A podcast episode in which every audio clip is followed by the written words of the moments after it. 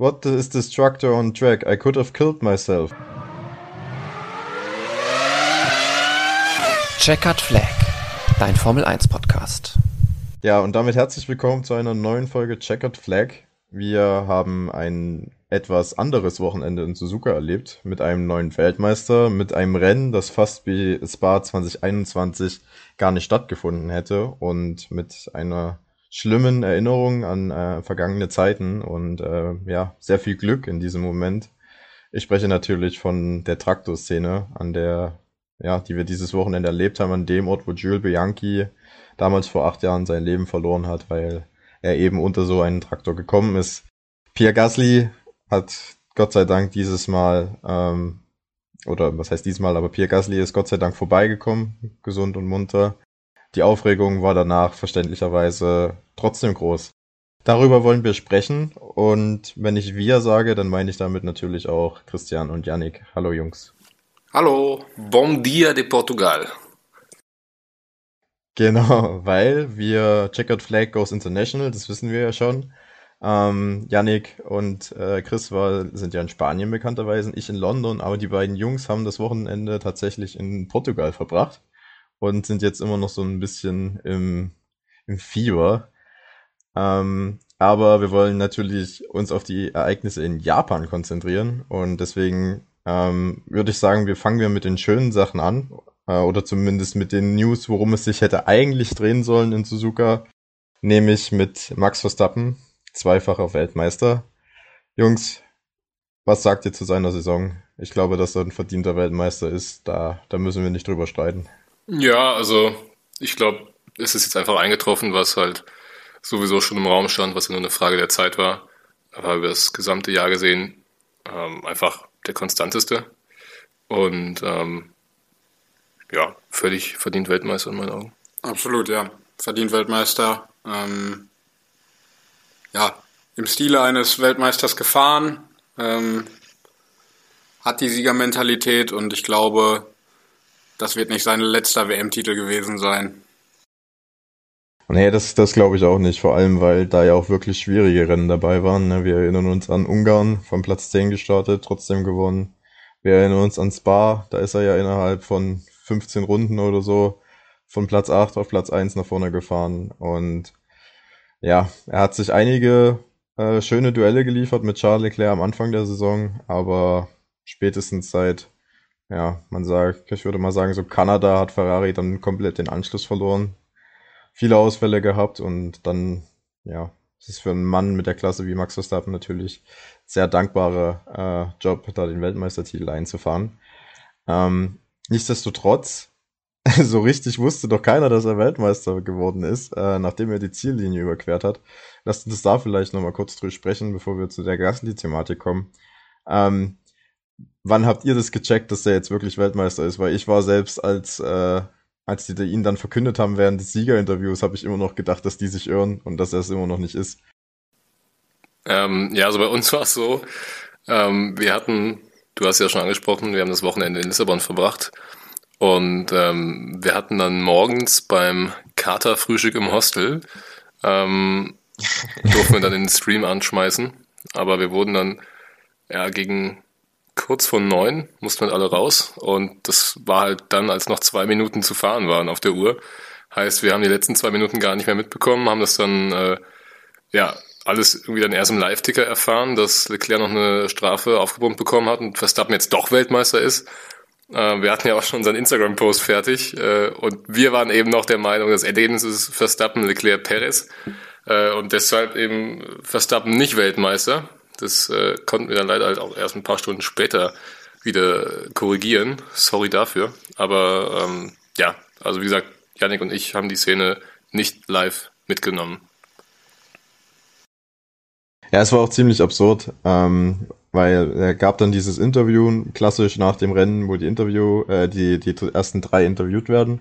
Und dann, als es in dieses Vorzimmer gegangen ist, bevor man halt auf das Podium geht. Da wurde Max nochmal gefragt äh, von, ähm, von, von Checo, glaube ich, ähm, ob er jetzt Weltmeister ist. Und er sagt, nein, ich glaube nicht, ich glaube nicht. Und ähm, dann kam wirklich dann nochmal ein FIA-Offizielle und hat ihm gesagt, nee, doch, du bist wirklich Weltmeister. Und dann hatten sie so einen besonderen Stuhl für ihn vorbereitet, wo er sich als äh, ja, Champion quasi reinsetzen durfte. Und ich glaube, das war auch äh, der, der erste Moment, wo Max Verstappen selber überhaupt verstanden hat, dass er jetzt Weltmeister ist, weil er selbst nach dem Interview, wo ihm ja schon gesagt wurde, hey, du bist eigentlich Weltmeister, er hat das immer noch nicht so richtig geglaubt. Also das war schon, war schon eine Absurdität und ähm, auch alle sämtliche Medienhäuser hatten keine Ahnung davon, wie diese Punkteregel dann angewandt worden ist mit dem verkürzten Rennen. Also Sky nicht, ähm, die ganzen großen Zeitungen in Deutschland nicht, auch kein Online-Medien. Es war dann tatsächlich Twitter, wo ich dann das allererste erfahren habe, wie diese neuen Regeln angewandt worden sind, ähm, die auch total absurd sind, wenn man sich das mal überlegt, weil es ist jetzt zum Beispiel so, wenn jetzt ein Rennen nach 50% Renndistanz abgebrochen wird, also es wird die, die Hälfte des Rennens gefahren, dann ist es meinetwegen, äh, sind die Wetterbedingungen so schlecht, dass es nicht weitergehen kann und das Rennen wird dadurch abgebrochen, dann bekommt man nur die Hälfte der Punkte. Aber so in dem Fall, wenn das Rennen quasi gestartet, zwischenzeitlich unterbrochen wird und dann weitergeführt wird, gibt es volle Punktzahl, egal wie viel Renndistanz überhaupt ähm, absolviert worden ist. Also es ist schon äh, sehr verwirrend und auch wieder ja, so, man möchte sagen, typisch Formel 1, typisch FIA, sehr intransparent, was die Regeln betrifft. Ähm, und ja, es hat so ein bisschen auch, muss ich sagen, die Weltmeisterfeier kaputt gemacht. Ähm, Christian Horner hat dann im Anschluss gemeint, er ist sich sicher, dass das im nächsten Jahr geändert wird, aber nichtsdestotrotz kann, muss man die Frage stellen, wie kann es sein, dass sämtliche Teams, sämtliche Offizielle äh, der Teams sowie alle Journalisten und auch die Fans nicht wissen, wie die richtigen Regeln sind, weil die Regeln so undurchsichtig sind. Da muss man sich doch bei der FIA mal hinterfragen, oder wie seht ihr das? Ja, also es ermöglicht halt im Grunde ein zweites Spa 2021, wovon man ja eigentlich gesagt hatte, dass das nicht nochmal vorkommen soll und dass man daraus gelernt hat, aber apparently hat man es nicht gemacht, weil genau diese Regelung zeigt ja dann so, wenn das Rennen dann halt ne, zwischenzeitlich mal eine Stunde 50 unterbrochen ist und wenn dann nur drei oder vier Runden gefahren werden, kriegst du halt volle Punktzahl. Ja, das ist halt schon ein bisschen absurd. Ähm, die FIA, jetzt kommen wir zu der Gasly-Thematik, hat sich ja auch, ja, quasi während des Rennens nicht mit Ruhm bekleckert. Es ist immer noch so ein bisschen ungeklärt, wie dieser Traktor ähm, auf die Strecke gekommen ist.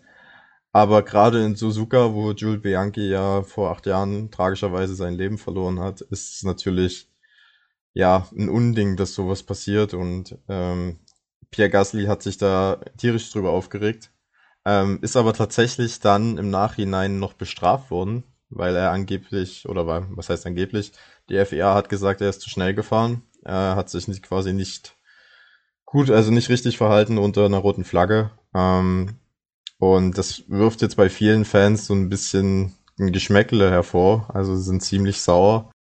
Ähm, und fordern eigentlich eher, dass die FIA irgendwie mal Lernen aus sich zieht und dann vielleicht auch mal Konsequenzen intern zieht.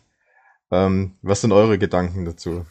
Ja, also die, man hat ja eine Reaktion der Fahrer da grundsätzlich erstmal gemerkt, wie erbost die waren, dass da ein ähnlicher Vorfall wie damals bei Gilles Bianchi ähm, ja vorhanden ist und das, das ist absolut, wie, wie es jeder Fahrer gesagt hat, nicht äh, not, as, not acceptable. Und ähm, dann, ja, muss man auch ganz ehrlich sagen, da muss, also da kann man nur auf die Fahrer hören, da muss man auf die Fahrer hören und ähm, so ein Vorfall darf nie wieder vorkommen, in keinster Weise, weil ähm, ja das Menschenleben oder die, das Leben der Fahrer sollte immer an erster Stelle ja, stehen und da muss es irgendwie vereinheitlicht werden oder sonst was, aber da, da muss es auf jeden Fall eine Regelung geben, dass, äh, dass sowas nie wieder vorkommt äh, oder ja, den, den Fahrern diese Gefahr ausgesetzt wird. Und ich finde halt auch, also klar, du hast gesehen, Gasly war viel zu schnell. Äh, es wird ja auch nochmal analysiert, ähm, welcher Fahrer wie schnell in den einzelnen Sektoren waren und eben in dem Mittelsektor ähm, hatten, glaube ich, die meisten Fahrer, also eine Minute 20, eine Minute 30 gebraucht und Gassi ist halt in 54 Sekunden da durchgebrettert. Also er war schon zu schnell, die Strafe ist auch absolut gerechtfertigt, aber dass die FIA jetzt halt versucht, den schwarzen Peter zu Pierre Gassi zu schieben, das geht gar nicht. Die FIA hat sich tatsächlich da eher so ein bisschen komplett bedeckt gehalten und hat gesagt, man wird das intern untersuchen. wie genau diese Untersuchung aussieht, was da genau untersucht wird und wer dann vielleicht zur Verantwortung gezogen wird, das ist alles jetzt ähm, noch unklar. Ich finde es besonders makaber, weil Sebastian Vettel hat dann im Nachhinein erzählt, dass man nach Singapur, wo es wohl auch schon mal äh, ähnlich war, dass da ein Servicefahrzeug auf die feuchte Strecke gekommen ist, da hat man bei der Fahrerzusammenkunft dann nochmal die FEA darauf hingewiesen, dass die Fahrer nicht wollen, dass unter nassen Bedingungen Servicefahrzeuge auf die Strecke gehen. Und dass das natürlich dann ein Rennen später, ein paar Tage später sogar nur, dann trotzdem geschieht, ist halt dann umso, ja, also ist halt noch weniger, macht es halt noch weniger verständlich. Ähm, aber ja, ich, wir sind froh, dass Gasly da gut durchgekommen ist. Ähm, ich bin mir auch ziemlich sicher, dass es vielleicht ein paar Lösungsvorschläge geben wird, wie man das in Zukunft ähm, besser machen kann. Was ich halt äh, noch äh, gelesen habe und was ich eigentlich einen sehr klugen Gedanken fand, ist, äh, beispielsweise die IndyCar-Serie hat eine Sicherheitscrew, die bei jedem Rennen mitkommt. Also es sind immer die gleichen Marshals, die gleichen Leute, die die Fahrzeuge bedienen ähm, und die dann halt von Rennstrecke zu Rennstrecke mitreisen, mitreisen, um dann quasi ein gewisses, einen gewissen Standard an Sicherheit zu ermöglichen. Die Formel 1 setzt ja, ja bekanntermaßen auf das Freiwilligenprinzip, also das sind immer freiwillige Streckenmarshals, die dann an den Strecken arbeiten. Die bekommen zwar vorher eine Instruktion, wenn es sich jetzt um eine neue Strecke handelt von Seiten der FIA, aber das sind jetzt halt keine Profis, wenn man es klassisch definiert. Wäre das vielleicht eine Möglichkeit zu sagen, okay, man, ähm, man nimmt jetzt einfach ein bisschen Geld in die Hand, trainiert so eine Sicherheitscrew heran, äh, so eine Service-Crew, die dann halt wirklich auch ihr Handwerk versteht, meisterlich? Oder ja, seid ihr da anderer Meinung? Was denkt ihr darüber? Ich fand es nämlich ziemlich, einen ziemlich guten Vorschlag, ehrlich gesagt. Also ich meine, mir schimmert da irgendwie was, dass es das Modell zumindest ansatzweise bei neuen Strecken schon mal gab. Ähm, dass da ähm, Marshals eingeflogen worden, die langjährig schon dabei gewesen sind auf den jeweiligen Strecken. Ähm, aber na klar, macht natürlich absolut Sinn, vielleicht da ein gewisses Budget zu schaffen, um einfach erfahrene Marshals an den Strecken zu haben, die genau wissen, was Phase ist und die vielleicht auch mal jede Bedingung mitgenommen haben und nicht nur äh, ja, bei, bei 35 Grad Außentemperatur äh, am, am Rand stehen, sondern vielleicht auch mal äh, ja, Regen oder sonstige, sonstige Wetterbedingungen kennen, ähm, dass die da äh, an einem Formel 1 Wochenende ja einfach an der Strecke sind und äh, ihre Erfahrungen weitergeben können. Und es wird ja nicht am Geld scheitern. Ne? Also bei den neuen Strecken, äh, wenn man bedenkt, wie viel Geld die an die FIA zahlt, dann ist es äh, ja, durchaus im Bereich des Möglichen, dass man sich da mal so eine Crew zusammenbaut ähm, an Marshals, die das, äh, ja, die dann geschult werden, die wissen, was sie tun.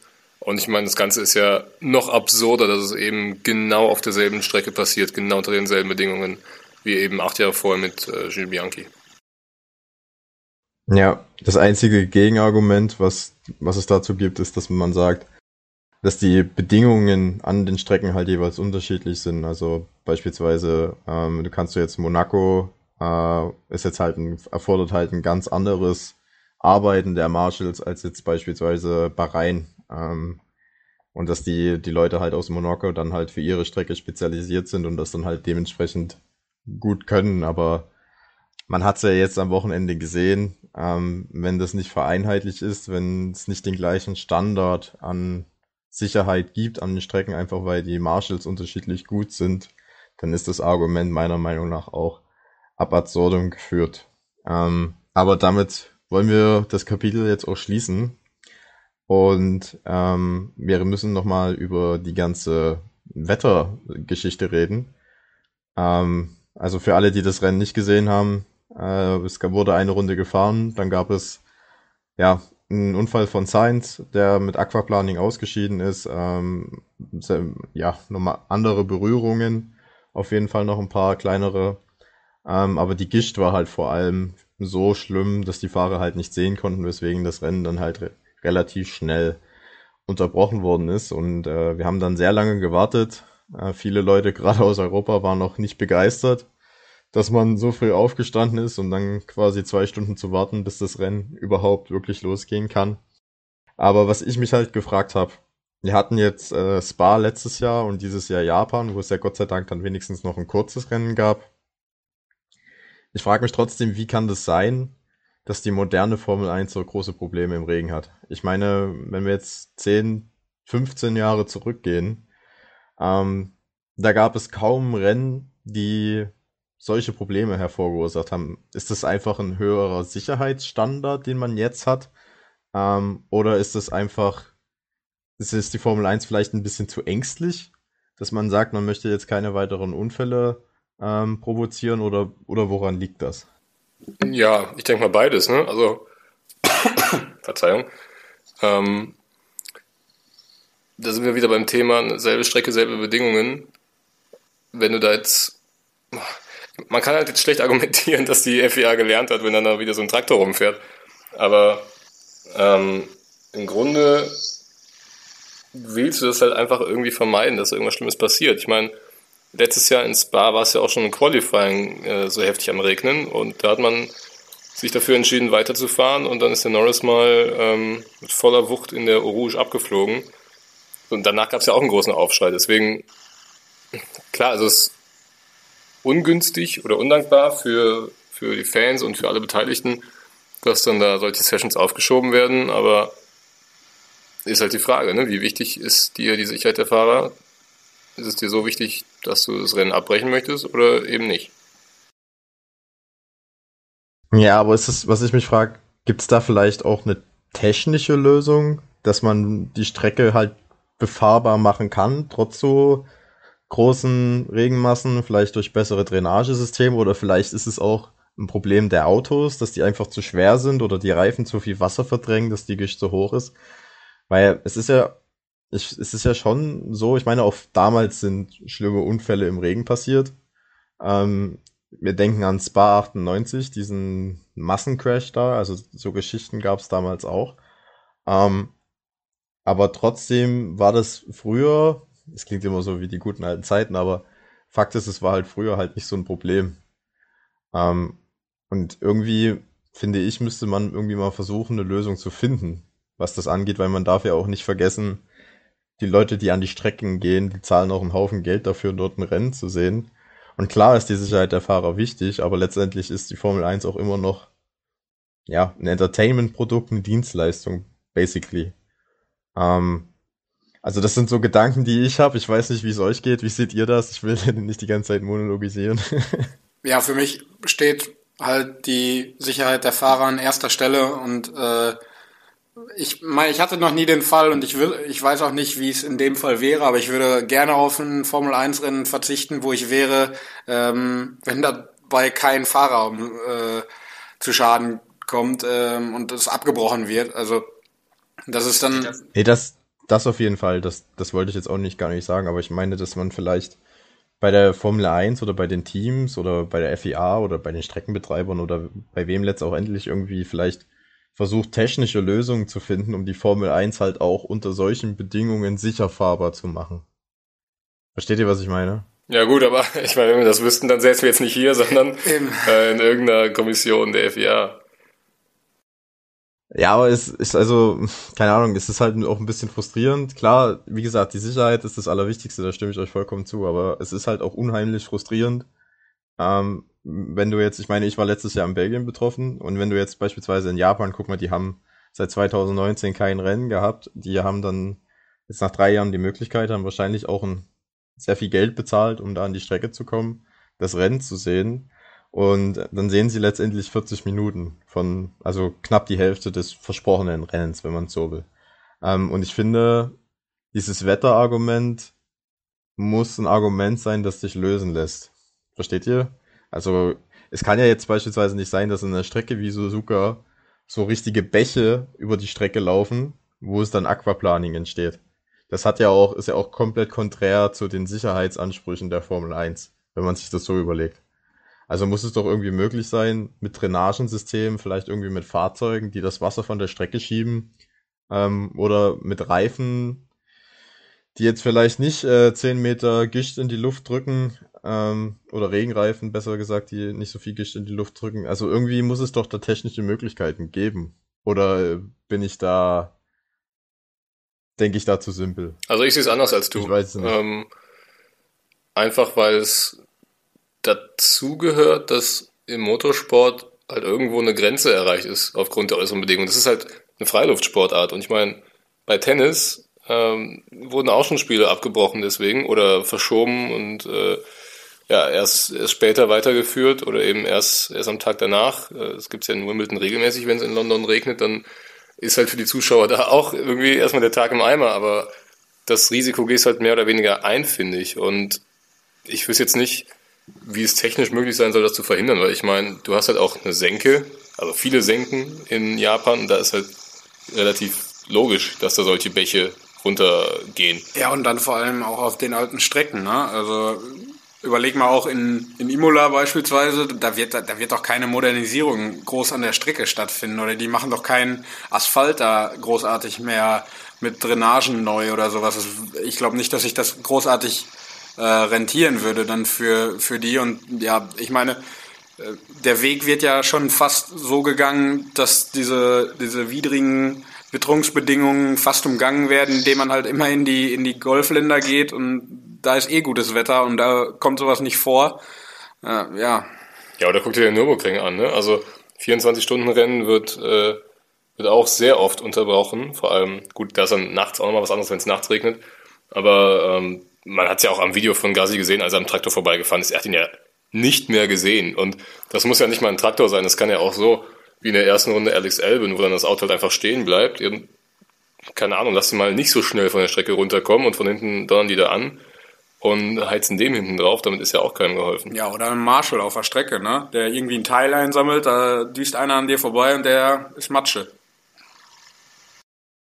Ja, das sind schon, schon alles valide Punkte. Ich finde es trotzdem, es ist sehr unbefriedigend. Ja, natürlich ist es unbefriedigend Ähm. und es wird auch unbefriedigend bleiben, aber ich finde es halt schwierig bei, ich nenne es jetzt einfach mal Naturgewalten, ähm, ja, einfach davon auszugehen, dass man immer irgendwie das umkurven kann. Also das sehe ich halt nicht. Wie gesagt, es war auch nur so, weißt du, die Formel 1 ist technisch so hochentwickelt. Ähm, es ist der, ja, die Königsklasse des Motorsports und viele Technologien von der Formel 1 finden den Weg in Straßenautos oder teilweise sogar in Raketenwissenschaften, was weiß ich. Und dann ist es halt irgendwie ein bisschen bizarr, dass Regen Rennen verhindern kann. Wir könnten ja vielleicht in, Ähm. äh, in geschlossenen Hallen fahren, zukünftig. Scharke. Das will, nee, das will ich auch auf keinen Fall, aber keine Ahnung. Ich habe irgendwie das Gefühl, da sollte es irgendwie eine technische Lösung geben, die ähm, die Strecke befahrbar zu machen. Und was ich ja auch extremst krass fand, ist, äh, wie deutlich irgendwie alle gesagt haben, dass die diesjährigen Regenreifen von Pirelli, äh, ich zitiere da jetzt Sebastian Vettel, absoluter Schrott sind. Das hat er gesagt äh, in dieser Deutlichkeit. Ähm, einfach weil sie so viel langsamer sind als die Intermediates, dass die Teams halt auch aus, einfach aus Performance-Gründen, selbst bei den unheimlichen Wetterbedingungen, die wir jetzt äh, hatten am Sonntag, alle auf Intermediates gestartet sind. Ähm, und das kann ja dann auch nicht der Weisheit letzter Schluss sein, wenn die Reifen so schlecht sind, ähm, dass du lieber den riskanteren Reifen nimmst, weil der halt schneller ist, äh, egal wie die Wetterbedingungen sind. Also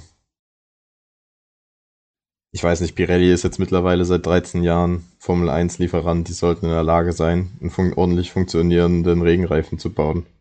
Dann hätten wir wahrscheinlich auch die Probleme mit dem, zumindest dem Science-Abflug, weil der Aquac Planning gekriegt hat, vielleicht verhindern können. Also, ja, es gibt trotzdem noch einige Kuriositäten in der Formel 1, weil auch das lässt sich ja eigentlich technisch erklären, dass Pirelli das dann nicht hinkriegt, einen ordentlichen Regenreifen zu basteln. Aber na gut das soll's äh, zum Thema Regen gewesen sein. Und wir haben jetzt im Vorhinein gesagt, weil das Rennen jetzt nicht so lang war, wollen wir jetzt auch nicht ähm, jeden Fahrer einzeln durchgehen, sondern nur, ja, die Fahrer, die so ein bisschen herausgestanden sind an diesem Wochenende. Ähm, und da möchte ich eigentlich gerne mit Nicola Latifi anfangen. Der hat nämlich äh, an diesem Wochenende seine allerersten Punkte geholt und ist damit äh, wieder 20. in der Fahrermeisterschaft, hat wieder Nick de Vries überholt. Ähm, was sagt ihr zu GoTV? Tja, also wie gesagt, ne, wir konnten jetzt nicht so viel dazu sagen, ähm, weil wir auch ohne Ton gucken mussten und äh, oft auch das Bild äh, nicht standgehalten hat. Wir können zu den einzelnen Fahrerleistungen an diesem Wochenende jetzt nicht so viel sagen. Äh, für Latifi freut es mich aber definitiv, dass er äh, auf seiner Abschiedsrunde doch nochmal zwei Pünktchen mitnimmt. Ja, definitiv. Und dass er nicht mehr letzter oder nicht mehr hinter Nick de Vries in der Fahrerwertung liegt, sondern jetzt vor ihm. Und äh, das war ihm dann auch gegönnt. Ja. Ja. Kleine Schmankerl natürlich Fall. von ihm, äh, die falsche Ausfahrt im ersten oder zweiten freien Training, äh, dass er dann äh, das Auto dafür beschuldigt, dass, dass das dahin gefahren wäre, ist schon ein kleines Schmankerl seinerseits. Ja, mein Gut, man kann sich doch mal verfahren, ne? Ist doch uns allen schon passiert. Ja, aber auf jeden Fall Williams wieder Punkte geholt. Äh, nach Monza halt jetzt wieder relativ schnell. Ähm, in der K-Meisterschaft wird es wahrscheinlich trotzdem nicht weiter nach vorne gehen. Aber wir haben ein Team, das hat dieses Wochenende einen Riesensprung gemacht. Ähm, nämlich Alpine. Die sind wieder an äh, McLaren vorbei und wieder auf Platz 4. Und äh, das war leider im, im, Fernsehbild nicht zu sehen. Da hat die Crew ein bisschen gepennt. Aber Vettel und Alonso haben sich ein unheimlich geiles Drag Race äh, raus aus der letzten Schikane bis zur Startziellinie in der letzten Runde geliefert. Und es war unheimlich knapp, dass Vettel vorne geblieben ist. Also wer das nicht gesehen hat, schaut euch das gerne mal auf YouTube oder Social Media an. Es lohnt sich auf jeden Fall. Ähm, und ich möchte gleich vielleicht so mit Vettel Alonso, lass uns mal über die beiden Fahrer sprechen die beiden Altmeister sind sicher auch schon in der ähm, ersten Runde, ja, haben sich da schon berührt. Vettel ist da ein bisschen, ist da sogar abgeflogen. Ähm, wie bewertet ihr das Rennen der beiden? Ja, wie gesagt, äh, Chris hat es ja schon ein bisschen angedeutet. Es fällt schwierig, äh, uns ein Urteil zu bilden, ähm, aufgrund der wenigen Screenzeit, die wir hatten. Ähm, generell freut es mich für Vettel, dass er, glaube ich, in Japan das Land, was er eh gerne mag und die Leute sehr gerne mag und ähm, die Kultur dort ähm, sehr interessant findet, äh, dass er da nochmal ein gutes Rennen hatte. Ähm, Glaube ich auch für ihn ein schöner Abschluss und äh, ja, das, was, äh, was du angesprochen hattest mit Alonso da, dieses Drag Race am Ende. Äh, ich meine, auf Twitter äh, haben wir hinterher ein Meme oder ein Bild gesehen, damals äh, vom Film Cars, wie die beiden Altmeister, äh, ja, oder Lightning, Lightning McQueen da das Fotofinish macht äh, und dass die beiden verglichen werden, das hatte schon sehr, sehr Charme und äh, hat Spaß gemacht. Äh, so ein bisschen insgeheim will, ja, würde ich mir das noch ein bisschen häufiger wünschen. Äh, aber ja, hat, hat auf jeden Fall Spaß gemacht und freut mich für, für beide Fahrer, dass die, dass die so gute Ergebnisse einfahren. Ich hätte auch gern gesehen, was noch drin gewesen wäre für Vettel, wenn er am Anfang nicht einen Unfall gehabt hätte, weil das Feld hat sich dann doch wieder typisch im Ziehharmonika-Effekt auseinandergezogen. Und ähm, ich glaube, da wären schon eine ganze Menge Sekunden nochmal dazugekommen, die er hätte gut machen können. Und zum Unfall selber, den habe ich tatsächlich nur aus zwei Perspektiven gesehen. Ähm, würde aber sagen, dass Vettel da vielleicht ein bisschen früh eingelenkt hat. Ich, ich kann es nicht abschließend beurteilen, weil, wie gesagt, ich habe es nur einmal kurz gesehen aus seiner Onboard-Sicht und nicht die von Alonso gesehen. Äh, deswegen erlaube ich mir da jetzt erstmal keinen. Abschluss. Ja, Vettel, Vettel hat äh, ein bisschen ein Übersteuern gehabt, der Ausgang Kurve 1, und ist dann durch das Übersteuern quasi ein bisschen in Alonso reingebamst und äh, letztendlich dadurch abgeflogen. Aber ja, ich meine, Vettel und Latifi haben beide davon profitiert, dass sie quasi nach dem Safety Car Restart dann dahinter als erstes an die Box gegangen sind und dann halt mit den Intermediates einfach fünf Sekunden pro Runde schneller waren als der Rest des Feldes, die noch auf den ähm, Full Red Reifen waren. Und da haben sie halt richtig starken Undercut herausgeholt, der sie da nach vorne gespult hat. In dem Zuge können wir eigentlich auch nochmal über Mick Schumacher reden.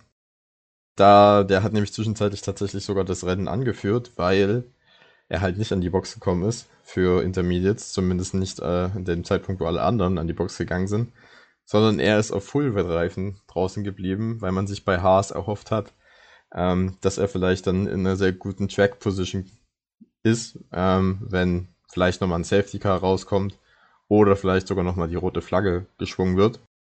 Es ist am Ende nicht aufgegangen, der Plan. Ähm, aber nichtsdestotrotz, findet ihr das legit, dass das Haas probiert hat, da vielleicht ein bisschen nach den Sternen zu greifen? Oder sagt ihr, die hätten lieber auf die Nummer sicher gehen sollen und Mick auch reinholen sollen, weil der lag zwischenzeitlich auf Platz 10. Da wäre es wahrscheinlich sicher in die Punkte gegangen. Ähm, oder ja, hättet ihr auch gezockt an der Stelle? Also ich wäre ganz klar auf die Punkte gegangen, weil gerade wenn man auf die Konstrukteursweltmeisterschaft guckt, hat Aston Martin jetzt acht Punkte geholt, äh, Haas damit keinen und ja, den Abstand jetzt wieder auf elf Punkte ausgebaut. Ähm, hätte Mick Schumacher da Punkte geholt, dann wäre das zumindest nicht so krass äh, gewesen und man hätte vielleicht in den nächsten Rennen ähm, ja noch näher aufschließen können. Also ich wäre auf jeden Fall für Punkte gegangen. Also sie haben ja die Taktik gesplittet. Äh, Magnussen ist ja reingekommen, Schumacher ist weitergefahren, was aber zu dem Zeitpunkt überhaupt keinen Sinn gemacht hat, weil Schumacher war ja vor Magnussen. Dann hätte ich eben bei ihm gesagt, komm, wir gehen bei dir auf Nummer sicher und holen dich jetzt mal rein für Intermediates. Und dann kann man den Magnussen ja immer noch irgendwie ein bisschen da vorne rumfahren lassen, weil die Entscheidung als solche kann ich schon nachvollziehen, dass du eben auf einen Safety Car oder sonst was hoffst, aber mach das mit dem Auto, das weiter hinten im Feld ist. Ja, ich glaube, da haben sich auch viele daran gestört ähm, auf Social Media, dass man da dem besser platzierten Fahrer die riskante äh, Taktik gibt ähm, und so sich halt sichere Punkte hat durchgehen lassen. Generell finde ich es aber eigentlich ziemlich cool, dass Haas sich traut, sowas zu machen. Weil stellt euch mal vor, das wäre aufgegangen und Mick Schumacher hätte ein Podium eingefahren, dann hätte jeder Haas äh, dafür gefeiert. So sehen sie halt ein bisschen aus wie äh, A Bunch of Walkers, um da Günther Steiner zu zitieren. Ähm, aber ja, man hätte es wahrscheinlich eher mit Magnussen machen sollen und nicht mit Schumacher. Ähm, so von den anderen Fahrern war das Rennen eigentlich relativ ereignislos. Also wir hatten, können noch über George Russell reden, der hat noch ein paar gute Überholmanöver gesetzt. Ähm, ein bisschen durchs Feld geflügt, aber ansonsten hat sich halt sehr auf viel nach vorne konzentriert, auf den Zweikampf zwischen Perez und Leclerc. Da müssen wir auf jeden Fall noch drüber sprechen. Ähm, da ist ja Perez dann, nachdem Leclercs Reifen in die Brüche gegangen sind, immer näher herangekommen und in den letzten Runden gab es dann nochmal einen sehr coolen Zweikampf, ähm, halt auch ohne DRS im Nassen.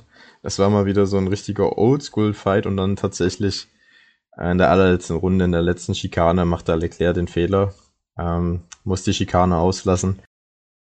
Zieht dann, ja, wahrscheinlich ein bisschen ärgerlich, äh, aus, aus Ärger hinaus dann nochmal auf die Strecke direkt vor Perez, äh, überquert die Linie zwar als Zweiter, bekommt aber natürlich verdientermaßen eine 5-Sekunden-Strafe und ist am Ende Dritter.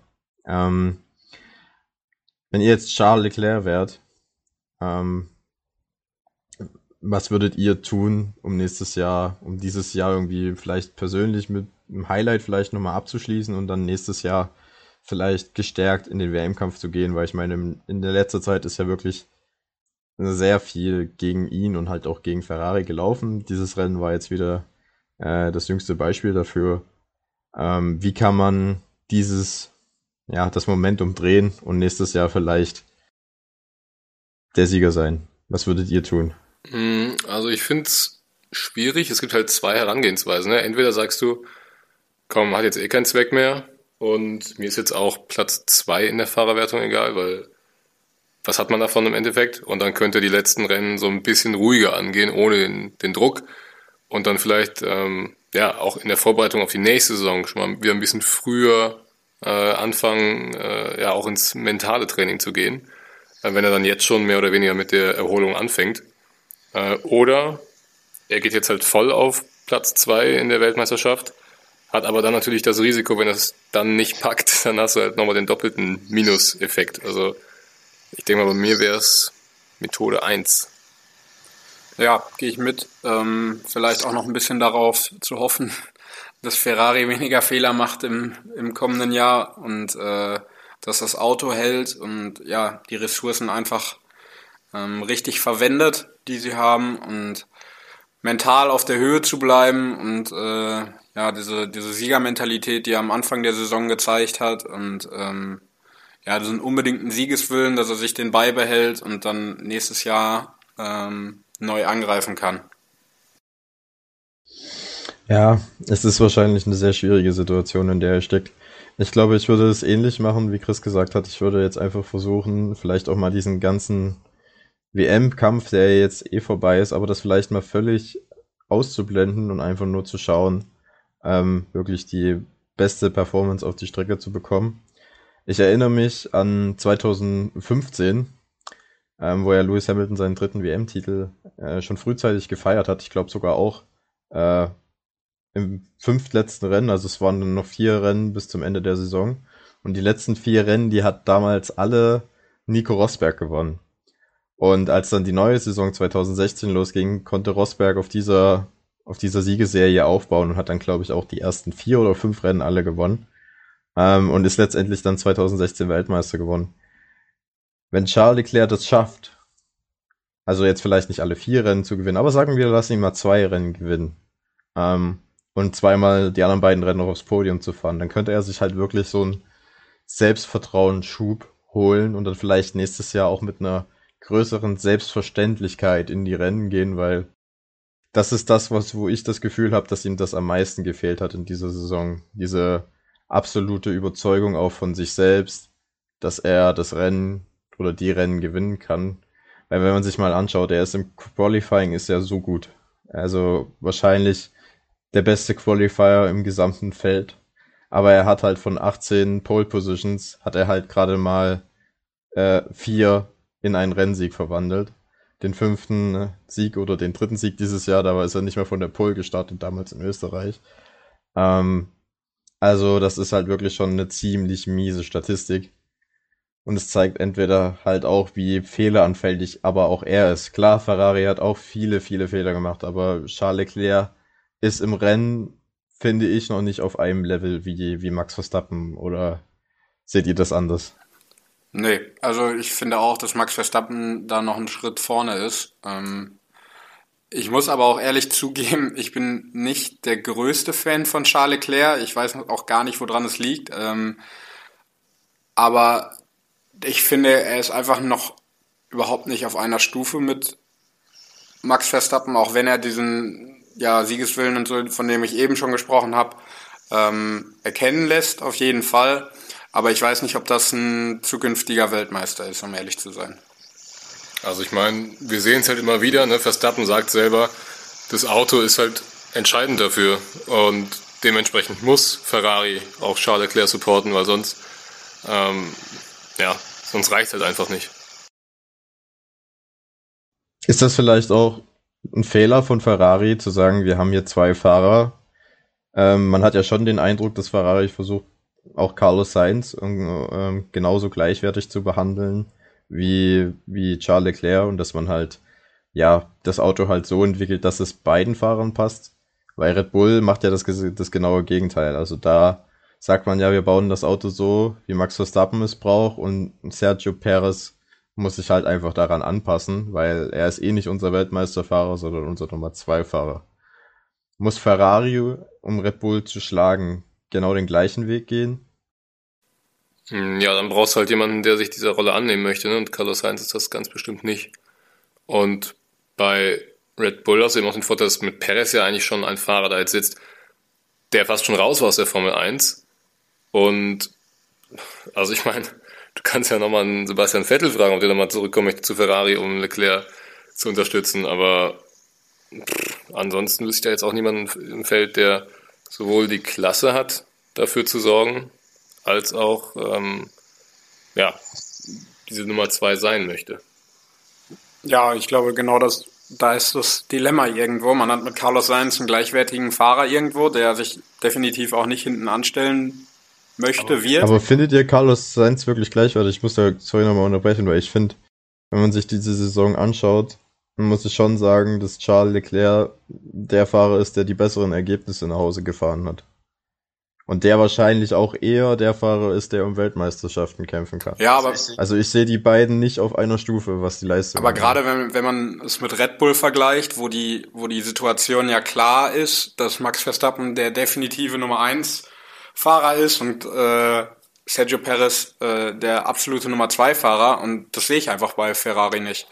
Also ich sehe nicht, dass, dass Charles Leclerc die absolute Nummer eins und unantastbar ist, ähm, sondern Carlos Sainz da äh, genauso eine Rolle spielt wie, wie Charles Leclerc. Klar hat dann Leclerc die besseren oder teilweise die besseren Ergebnisse eingefahren.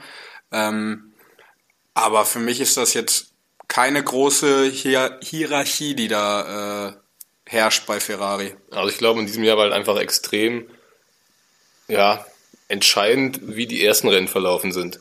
Und da war Sainz einfach übermotiviert und äh, zu sehr drüber.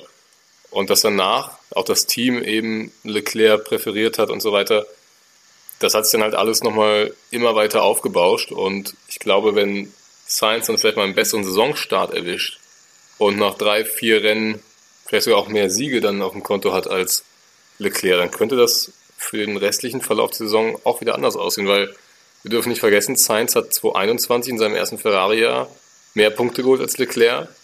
Und jetzt hatten sie eben ein konkurrenzfähiges Auto, mit dem Sainz halt vorher nie gefahren ist. Also er ist vorher nicht um Siege mitgefahren.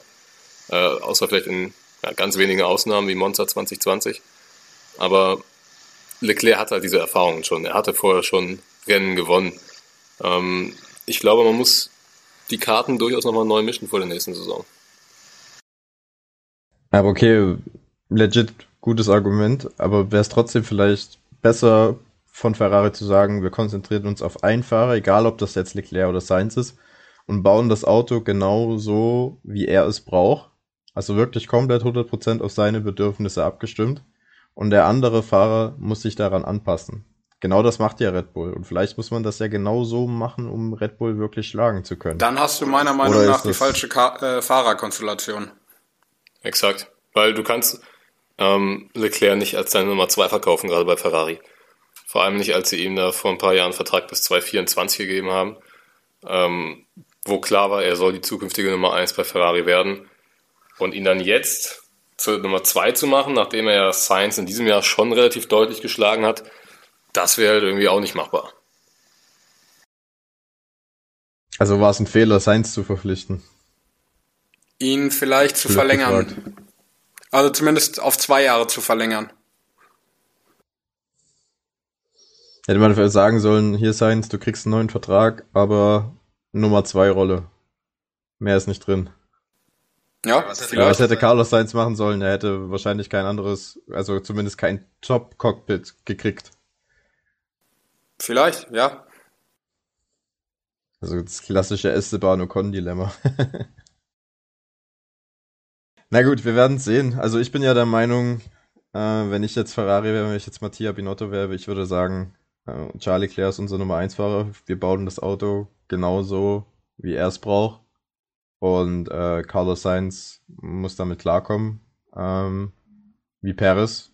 Und ja, dann würde man halt sehen, wie sich nächstes Jahr entwickelt. Wenn Charles Leclerc dann nächstes Jahr mit einem Auto, was komplett auf ihn äh, ausgerichtet ist, ja, ich sag mal, sich nicht verbessert. Jetzt im Gegensatz zu dieser Saison kann man ja dann im nächsten Jahr darauf immer noch äh, wieder zum ursprünglichen Plan zurückgehen und sagen, wir schauen, dass wir ein Auto bauen, das ungefähr beiden Fahrern gleich gut liegt. Aber ich würde halt jetzt, wenn ich Ferrari wäre, ich würde halt wirklich was verändern, um letztendlich mal wieder eine Weltmeisterschaft nach Hause zu holen. Aber wir werden das nächstes Jahr erst sehen.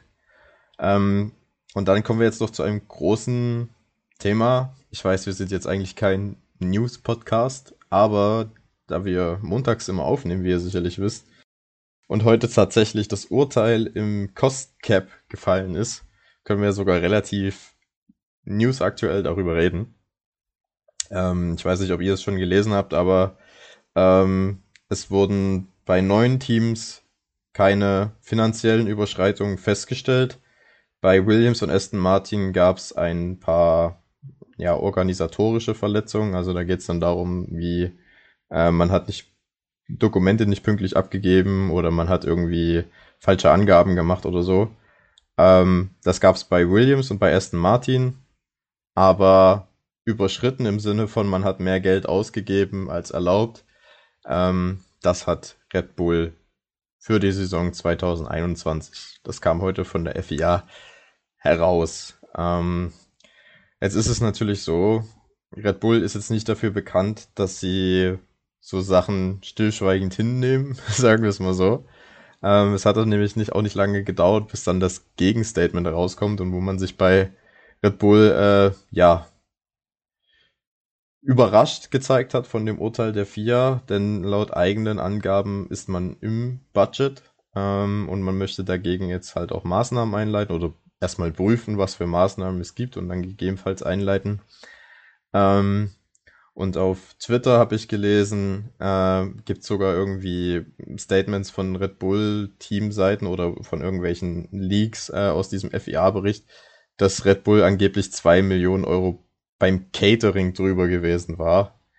Ähm, also nicht in der Entwicklung neuer Teile, sondern im Catering.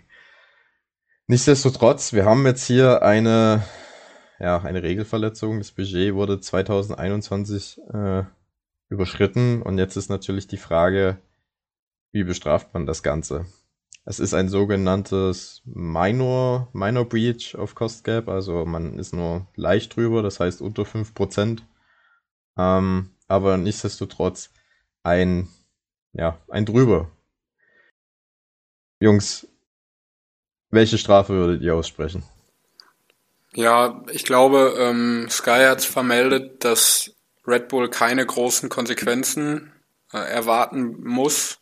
Also wird es sich wahrscheinlich auf äh, ja, Strafgeldzahlungen oder ähm, ja, einen gewissen Punkteabzug in der Konstrukteursweltmeisterschaft äh, geben ähm, oder darauf hinauslaufen. Von daher gehe ich davon aus, dass, dass es was in die Richtung gibt und äh, letztendlich Red Bull gar nicht in dem Maße bestraft wird, wie es vielleicht sein müsste. Ja, aber das, das letzte Mal beiseite. Wenn du jetzt einfach eine Strafe geben müsstest, du als Yannick Danne, äh, FIA-Funktionär, der da die Entscheidungsgewalt hat, ohne jetzt mal das, was das, was jetzt der, der Buschfunk so sagt, was da an Strafe kommt, zu beachten.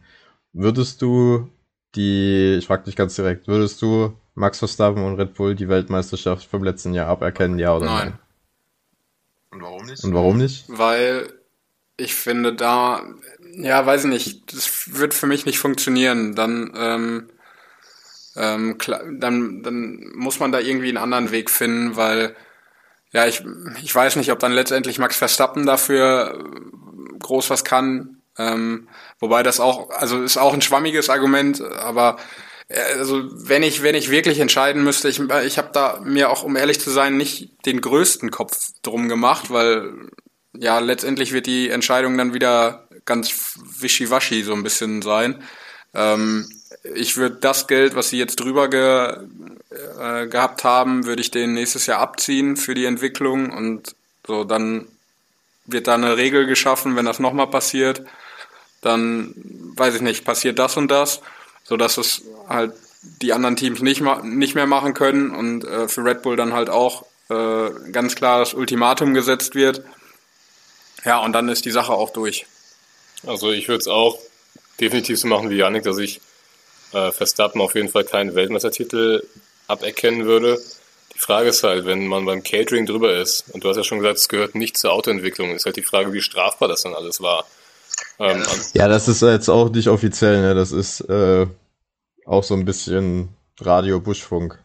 Und ansonsten ähm, wäre es für mich eigentlich relativ eindeutig, dass du halt in der Konstrukteurswertung alle Punkte abziehst. Im Notfall halt dann für diese Saison. Okay, aber das würde ja bedeuten, null Punkte in der Konstrukteurs-WM, dass Red Bull keine, also keine Preisgelder erhält. Genau. Jo, ist auch ein ziemlich ziemlich harte Schritte. Ist halt vergleichbar mit McLaren 2008, ne? Ja, also, ja, aber, ja. ich weiß nicht, ähm, ich tue mich halt schwer, damit zu sagen, äh, was richtig ist. Ich finde halt irgendwie eine Geldstrafe oder halt zu sagen, okay, das Entwicklungsbudget für nächste Saison wird halt um den Amount reduziert, den sie halt drüber waren. Das finde ich ein bisschen zu schwach weil ich finde, das ist keine richtige Strafe. Ähm, das ist halt, keine Ahnung, wie wenn du, weißt du, wenn PSG irgendwie von Financial Fair Play irgendwie eine Strafzahlung bekommt, das, das zahlen die halt lächelnd, weil es nicht stört. Ähm, genau das gleiche mit dem Entwicklungsbudget. Das ist auch keine wirkliche Strafe, sondern es ist eher, ja, es ist eher ein Angleichen an das an andere Budget, was die anderen Teams zur Verfügung hatten. Aber irgendwie, ja, eine Weltmeisterschaft abzuerkennen oder den halt wirklich alle Punkte mitzunehmen, wegzunehmen, finde ich halt an auch zu hart, weil das sind dann halt wirklich ich weiß nicht, wie viele Punkte es für den ersten Platz genau gibt, aber ich nehme mal an, in der Konstrukteurs-WM jetzt dieses Jahr, es werden so mindestens 400, 500 Millionen sein. Wahrscheinlich. Ähm, das finde ich dann halt auch ein bisschen übertrieben. Ich weiß nicht, ich würde vielleicht einfach sagen, äh, es wird halt was, womit ich mich am meisten anfreunden könnte, wäre zu sagen, es wird halt ein Platz in der Konstrukteurswertung abgewertet. Also, dass man quasi sagt, äh, wenn Red Bull jetzt wahrscheinlich dann Konstrukteursweltmeister wird, ähm, dass man halt den zweiten, ob, ob, das jetzt Ferrari oder Mercedes am Ende ist, äh, zum Konstrukteursweltmeister ernennt und Red Bull dann quasi als Zweiter geführt wird. Ähm, dann hätte man nämlich diesen, ja, sehr, schon eine harte finanzielle Strafe. Man hätte ähm, ein bisschen Gerechtigkeit wahrscheinlich auch. Ähm, und man würde vor allem, und das ist vor allem, was ich am wichtigsten finde, man würde zeigen, dass das Budget Cap äh, auch wirklich eine Sache ist, die man als Team unter keinem Umständen überschreiten sollte. Weil wenn ich jetzt Mercedes oder Ferrari wäre und Red Bull bekommt jetzt mit einer, mit einer Strafe davon, die eigentlich keine Strafe ist, dann würde ich vielleicht im nächsten Jahr auch mal damit kalkulieren. Ähm, vielleicht mal das eine oder andere Millionchen mehr auszugeben, wenn es mir im WM-Kampf hilft. Ähm, weil letztendlich ist es wahrscheinlich, bringt es dir dann was, dann zahlst du lieber die 5 Millionen Strafe, hast dann auch vielleicht 2 Millionen Entwicklungsbudget mehr, was dir den Titel bringt. Ähm, und so musst, stellst du halt fest, okay, wenn die Budgetgrenze überschritten wird, dann ist halt wirklich, gibt's halt wirklich ein Problem. Ja, ich, ich finde es schwierig, das zu argumentieren, zu sagen, wir ziehen euch jetzt einen Platz ab, weil es ist ja nicht nur Ferrari, die jetzt darunter gelitten haben, sondern im Grunde ja alle Teams. Ja, aber es geht ja darum, Red Bull zu bestrafen. Es geht ja nicht darum, die anderen emporzuheben. Weißt du? Ja, schon, aber also es, das wäre mir dann irgendwie auch nicht hart genug, muss ich sagen. Ja, das wäre dir nicht hart genug. Nee. Also das ist halt wieder so typisch FIA, die äh, kommen da mit dem Budget Gap um die Ecke, aber es gibt jetzt irgendwie keine einheitliche Lösung oder niemand weiß halt so richtig, was jetzt passiert, wenn man das halt einmal bricht und das kann es einfach nicht sein. Ja, das ist es halt, was, äh, wo wir uns, glaube ich, einig sind. Ähm, ich weiß nicht, wie lange es dauern wird, bis da ein Urteil kommt. Ich nehme mal an, das wird noch ein paar Wochen dauern, vor allem wenn Red Bull jetzt erstmal in Berufung geht oder was weiß ich. Also ich rechne damit ehrlich gesagt nicht vor Ende der Saison, dass da irgendwie eine Entscheidung kommt. Ich bin auf jeden Fall gespannt, was äh, die Granden Wolf und Binotto dazu zu sagen haben. Ich glaube, da können wir uns noch auf das ein oder andere äh, giftige Interview freuen. Und ja, es fällt mir schwer zu sagen, ich lege da mein Vertrauen in die FIA, weil ich habe auch irgendwie ein bisschen die Befürchtung, dass das ähnlich läuft wie 2019 mit Ferrari und dem illegalen Motor. Dass es dann vielleicht irgendwann mal so heißt, ja, äh, die FIA und äh, Red Bull Racing haben sich darauf geeinigt und äh, Maßnahmen getroffen, dass das nicht wieder vorkommt. Ähm, also, dass das gar nicht an die Öffentlichkeit gelangt, wie jetzt endlich, äh, was jetzt Sache ist und wie eine vermeintliche Strafe aussah. Ja, wir werden es sehen. Es wird auf jeden Fall spannend sein. Das Einzige, was mir halt auch noch ein bisschen leid tut, muss ich sagen, ist, dass jetzt halt Max Verstappens zwei Weltmeistertitel halt auch irgendwie, ja, ein bisschen abgewertet werden. Oder seht ihr das anders? Also für mich wurde Verstappen und Red Bull in den letzten zwei Jahren sowieso dauerhaft bevorzugt ähm, in vielen Situationen. Von daher kann diese Weltmeisterschaft genauso wie die davor eigentlich zumindest in meinen Augen nicht noch weiter abgewertet werden.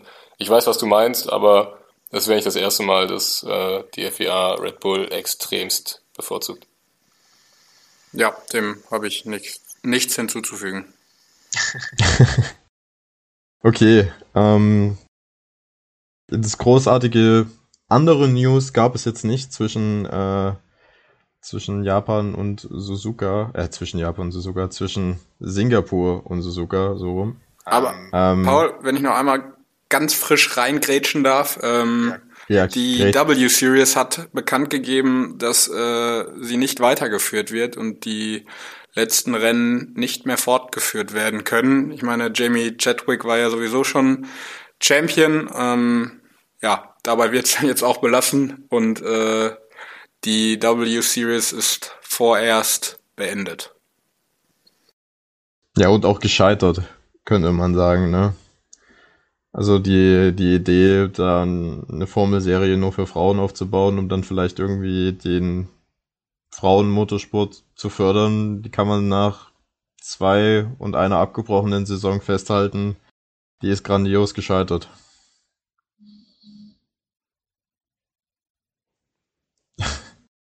okay. Ähm, hast du noch etwas auf, auf den Zettel? Nee, unsere Zettel sind blank. Eure Zettel sind blank. Dann würde ich das tatsächlich sogar mal äh, die Folge jetzt beenden. Wir kommen jetzt gleich noch zum Tippspiel.